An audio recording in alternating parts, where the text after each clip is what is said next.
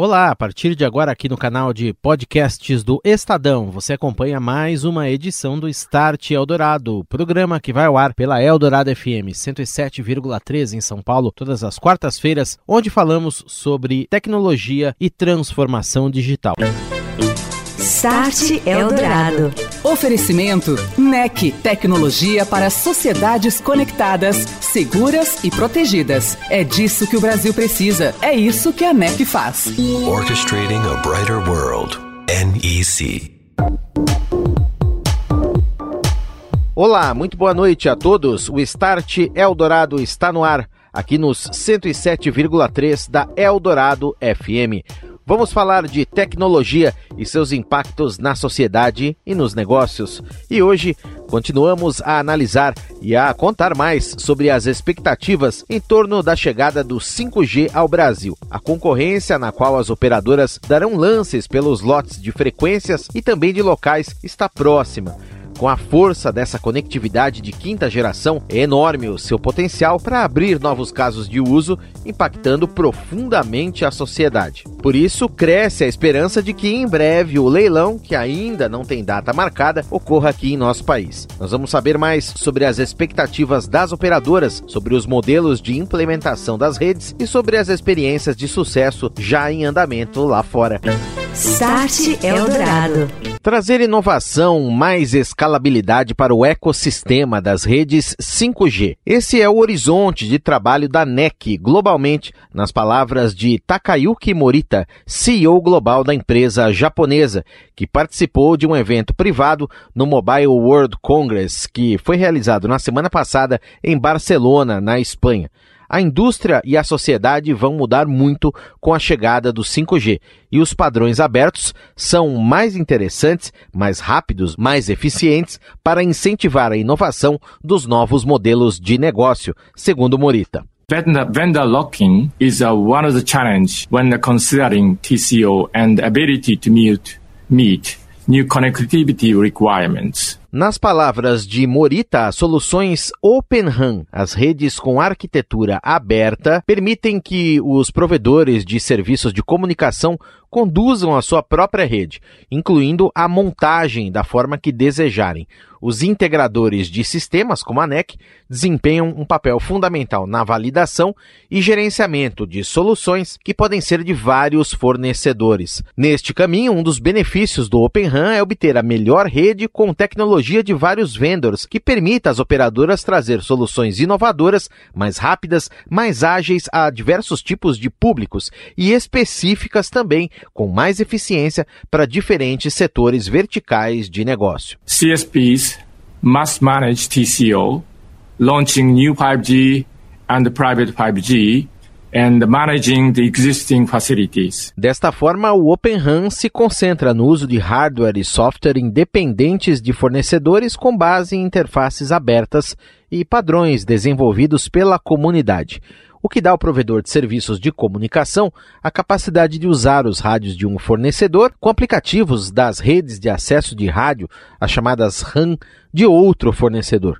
Com os planos de implantação 5G em pleno andamento em todo o mundo, inclusive aqui no Brasil, os provedores de serviços de comunicação em todo o planeta estão usando essa oportunidade para transformar as suas redes móveis. Em conformidade com o modelo Open RAN, a NEC já fornece rádios para a parceira NTT Docomo no Japão, segundo Morita, e também para a Rakuten Mobile, que inclusive opera a primeira rede 5G virtualizada no país asiático. A NEC também ajuda o desenvolvimento de core virtualizado de 4G e 5G com arquitetura aberta. No Reino Unido, a NEC se tornou uma das principais fornecedoras na rede comercial aberta da Vodafone. Já em pilotos da O2, da Telefônica, o papel ocupado pela empresa japonesa foi de integradora, segundo o CEO, assim como ocorreu na Alemanha, também ao lado do grupo que controla a Vivo. Start Eldorado. Daqui a pouco nós voltamos a falar sobre Open RAN aqui no Start Eldorado. Agora eu falo sobre cenário, expectativas, desafios infraestrutura da rede 5G.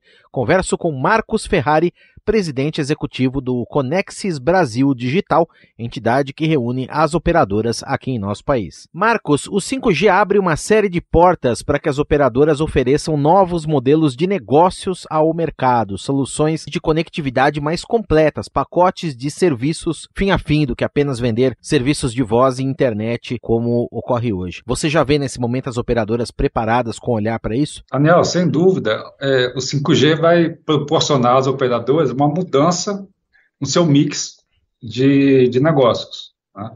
É, hoje, com o 3G, o 4G, é, 80%, 90% está focado no B2C, né, que é vender direto para o consumidor.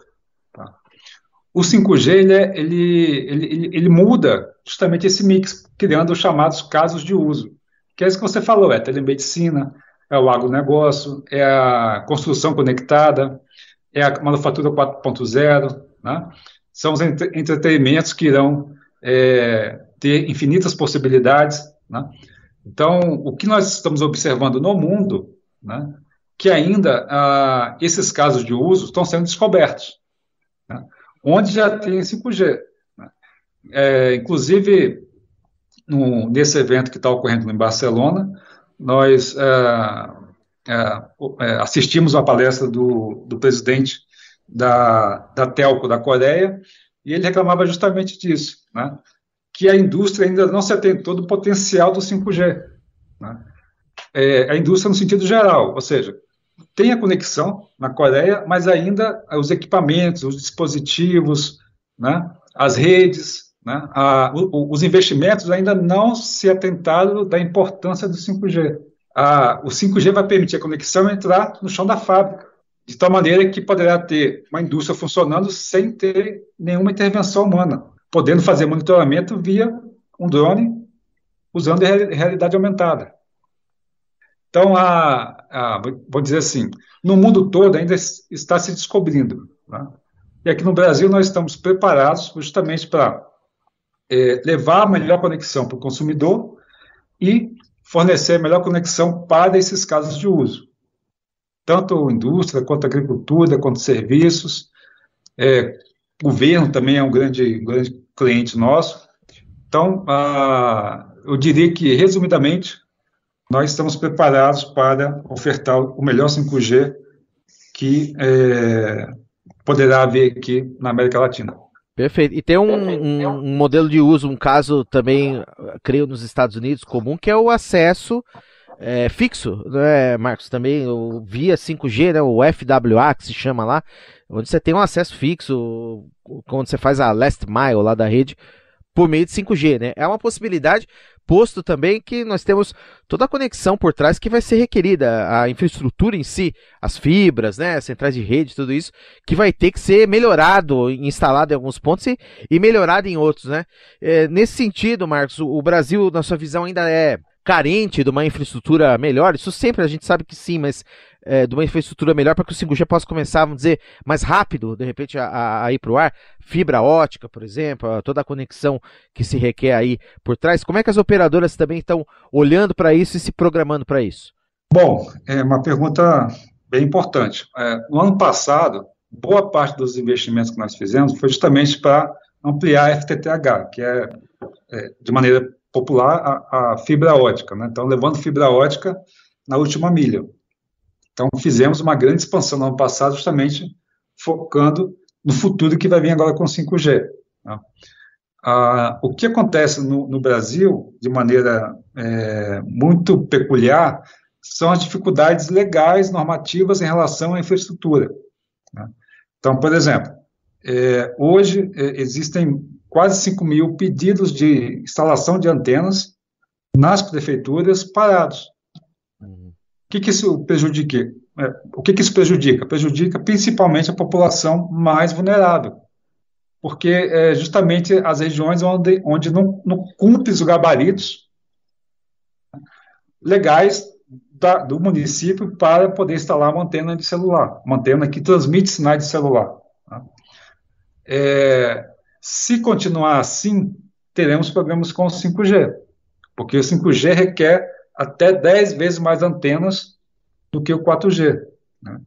Ah, o 5G promove, é, vamos dizer assim, uma, uma ultra velocidade, baixíssima latência e uma alta largura de banda. O que, que significa?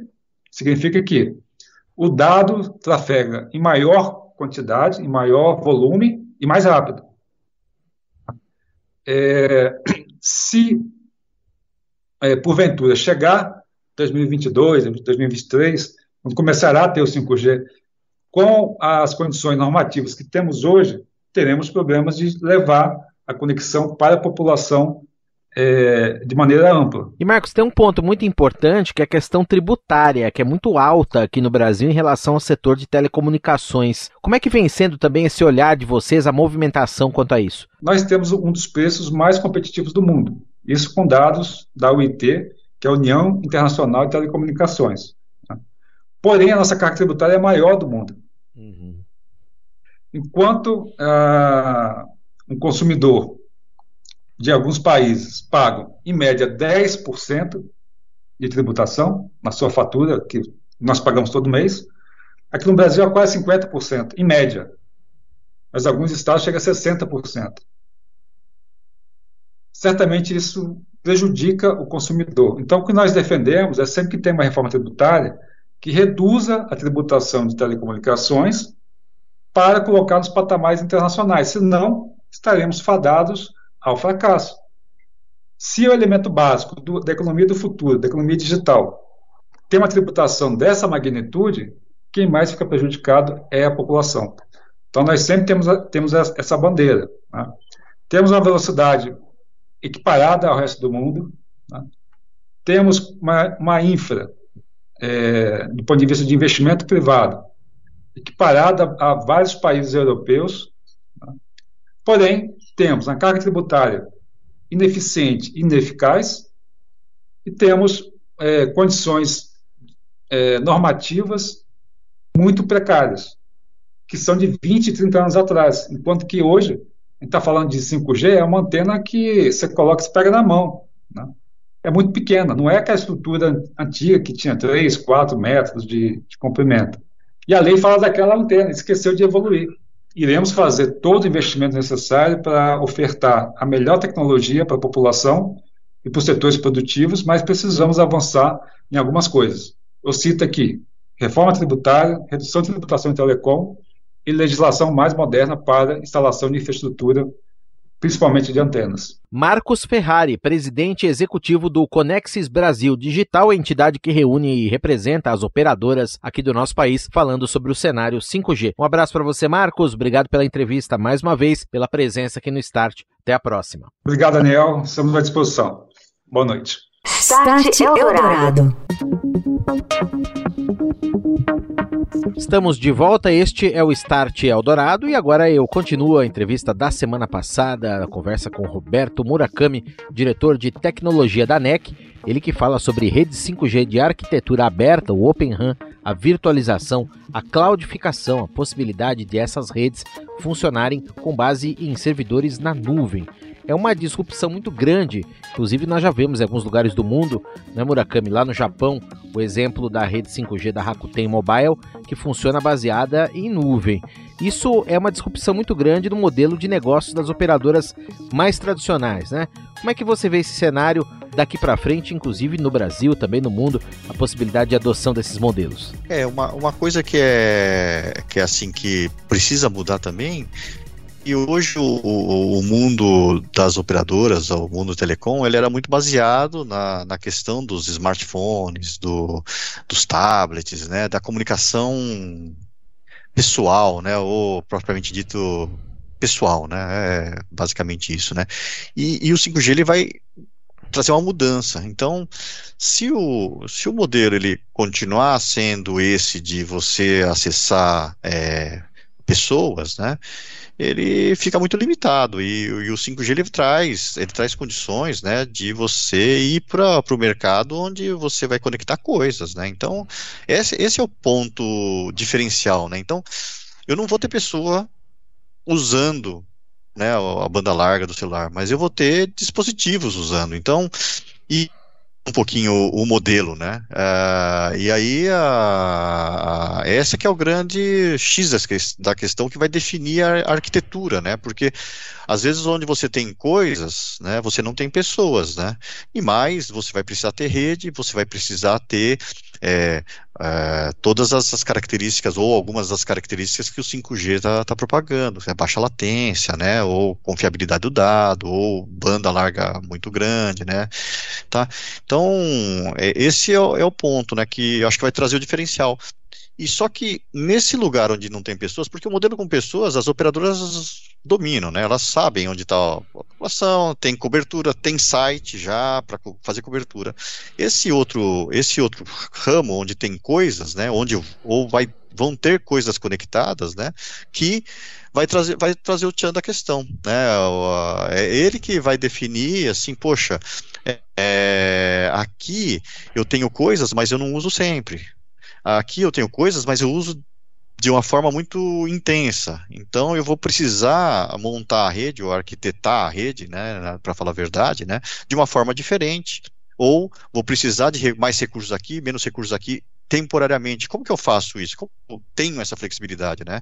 Eu acho que a, a resposta mais é, com melhor custo-benefício de para as operadoras é ir para essa parte do open, né, do, do, da plataforma aberta. É isso que, que vai trazer é, a viabilidade, que hoje você pega, tem rede 4G, tem gente que, tem gente que se, se ficaria satisfeito com uma conectividade de coisas usando 4G. Mas, é, por que, que não, se não, não se coloca? Por que, que não, não, se, não se aplica, né? Porque, exatamente porque a, a relação custo-benefício ainda não está virando, né? Eu acho que o Open Run é uma tendência que isso aí ele vai, vai trazer essa, essa capacidade, vai trazer essa possibilidade né, para o mercado. E no primeiro bloco, Murakami, nós ouvimos o Marcos Ferrari do Conexis Brasil Digital, que é o órgão que reúne as operadoras e representa as operadoras, falando exatamente sobre isso. As operadoras vão passar com isso a poder oferecer pacotes de serviços específicos para determinadas aplicações particulares ou não, onde você tiver uma demanda, por exemplo, para uma aplicação médica que requer alta conectividade, estará lá. Um outro local, você vai ter um estádio de futebol que vai requerer vídeo em 8K, vai estar lá. Ou então, por exemplo, um centro educacional de pesquisa, onde a rede será usada e requerida para a educação, ou a indústria 4.0. Tudo isso vai poder ser vendido como um pacote de serviços pela operadora. E aí você abre um horizonte enorme de negócios. Ah, com certeza, né? As operadoras estão de olho nisso, né? Porque é, o que que eu, o que que eu vou vender de é, um plano de minutagem ou um plano de banda de, de dados, né, de, de, de, capacidade de dados, né, tal. Eu, eu preciso vender o serviço, né, porque no fundo o que o pessoal o que o pessoal precisa que vai conectar coisas diferentes ou fazer uma transformação digital na empresa, ou que vai fazer alguma, alguma é, automatização no campo, automatização em uma cidade, numa smart city, vai estar tá precisando do quê? Não está precisando simplesmente da conectividade. Precisa, precisa da aplicação em cima da conectividade, né? E isso vai trazer o que? Serviço final para o pro, pro cliente, né? Pro, pro, pro consumidor lá, né? Ou uhum. seja ele empresa, seja ele governo, seja ele prefeitura, né? Seja ele é, o agricultor, né? Então, quer dizer, é, isso é, é, o, é o diferencial que que o 5G vai trazer. Tá? E que as operadoras, inclusive, precisam se adaptar. E no tanto no, no lançamento de serviços, né, como na agilidade de prover esses serviços e esses pacotes, né? Porque é, hoje é, a gente sente a dificuldade de um operador de lançar um pacote de promocional, por exemplo. Né? Ela tem que tem muita é, diferenciação, tem muita tem muito trabalho no back-office de TI, de, de, preparação, de preparação da rede para fazer o, o billing, para fazer a, a, a contabilidade, para controlar isso, para gerenciar, né? O 5G ele vai trazer é, isso aí tem que ser diferente, né? Porque esses pacotes, teoricamente, o, o usuário vai configurar para ele, né? Certo? A tendência é o próprio usuário falar assim, ah, eu quero isso, eu quero aquilo, não quero isso, eu quero, não quero aquilo. Ah, esse pacote fica tanto. Aí, a hora que eu dou um OK, o, o, sistema teria que automaticamente provisionar esse pacote para mim, né? Uhum. Imagina, é, a operador não vai, não vai ter um operador lá para ah, agora eu preciso configurar um link de dados daqui para cá ou uma VPN para o usuário e tal, né? Não, isso aí tem que ser autoconfigurável, né? Tanto para entrar como para sair, né? Quando ah, o usuário vai chegar lá e falar assim, ah, não quero mais, hoje eu cancelei por para sempre, ou né, eu não quero mais serviço. Acabou, ele vai lá e desprovisiona automaticamente. Né? Então, esse tipo, né, essa, essa questão de como você isso, ela é muito importante para o andamento, para o desenvolvimento disso, para a adoção né, disso aí. Então, isso tudo isso que a gente está falando aqui, ele é aplicável também para faixas, por exemplo, mais específicas, por exemplo, aquelas ondas milimétricas e tal, onde você vai ter é, uma rede diferente, vamos dizer, com mais capacidade, né, mais banda é, do que a, a, comum, né, que a gente vai usar no celular, etc, etc, e abrindo possibilidade também para você criar aquelas redes é, privadas, né? Que, que já privadas, pensa né? muito e tal. Então, e, esse é, modelo também é aplicável aí. Com, com certeza, Daniel. É, assim, a, a questão da, das redes privadas pro 5G, elas é, têm tanta importância quanto a, a própria rede pública, né? A, a, assim, só para você ter uma ideia, lá no Japão, a, a banda destinada para a rede privada, ela é até maior que a, a destinada para cada uma das operadoras da rede pública, né? Então, quer dizer, é, você tem uma banda destinada para rede privada, para redes privadas, né? Então, é, aqui também vai, não vai ser diferente, né? Porque é, entram, né?